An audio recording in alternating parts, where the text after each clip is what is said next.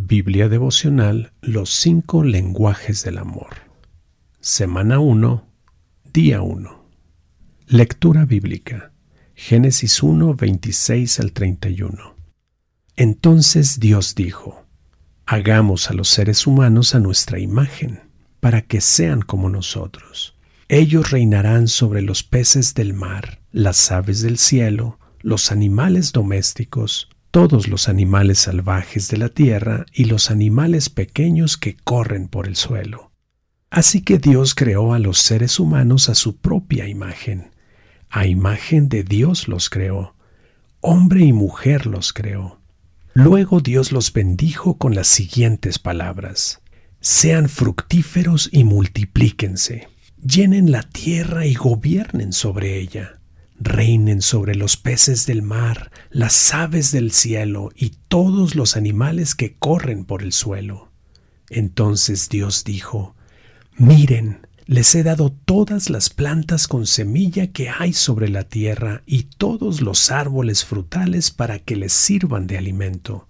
Y he dado toda planta verde como alimento para todos los animales salvajes para las aves del cielo y para los animales pequeños que corren por el suelo, es decir, para todo lo que tiene vida. Y eso fue lo que sucedió. Entonces Dios miró todo lo que había hecho y vio que era muy bueno. Y pasó la tarde y llegó la mañana, así se cumplió el sexto día. El matrimonio es una sociedad, no una posesión. La esposa no es un trofeo que se gana mediante el cortejo y luego se exhibe en la pared para que todos lo contemplen junto con otros premios obtenidos. Ni el esposo debe ser doblegado a adoptar la figura de una especie de proveedor guapo y tolerante. El esposo amoroso ve a su esposa como una socia. Ella es un ser viviente con quien puede tener una relación. No es una persona para ser dominada y controlada para satisfacer sus propios deseos. Es una persona que debe conocer y de quien él puede aprender. La idea de la esposa como socia es tan antigua como la literatura humana. En el relato de la creación que está en Génesis, la mujer fue creada de la costilla del hombre. Es una descripción gráfica de su rol de socia. El hombre y la mujer recibieron la instrucción de llenar la tierra y gobernar sobre los peces del mar, las aves del cielo y las demás criaturas vivientes. El hombre no recibió la instrucción de dominar a su mujer. Se le dijo que se uniera a ella y que se convirtieran en uno solo. Obviamente, esposos y esposas son diferentes, pero Dios diseñó que estas diferencias se complementaran mutuamente el esposo que ve a su esposa como una socia ha dado el primer paso para llegar a ser un líder amoroso en su matrimonio. Reflexión y estudio. Conversa y reflexiona con tu cónyuge sobre estas preguntas. ¿De qué manera funcionamos bien como socios iguales?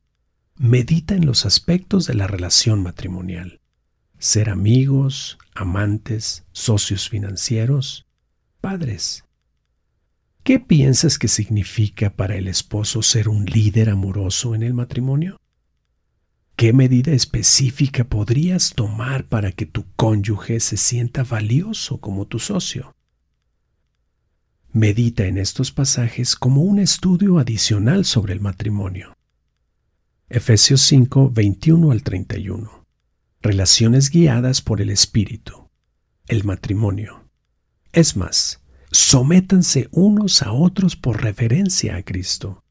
Para las esposas eso significa, sométase cada una a su marido como al Señor, porque el marido es la cabeza de su esposa como Cristo es cabeza de la iglesia. Él es el Salvador de su cuerpo, que es la iglesia. Así como la iglesia se somete a Cristo, de igual manera la esposa debe someterse en todo a su marido. Para los maridos eso significa, ame cada uno a su esposa tal como Cristo amó a la iglesia. Él entregó su vida por ella, a fin de hacerla santa y limpia y lavarla mediante la purificación de la palabra de Dios. Lo hizo para presentársela a sí mismo como una iglesia gloriosa, sin mancha ni arruga ni ningún otro defecto. Será en cambio santa e intachable. De la misma manera, el marido debe amar a su esposa como ama a su propio cuerpo, pues un hombre que ama a su esposa en realidad demuestra que se ama a sí mismo.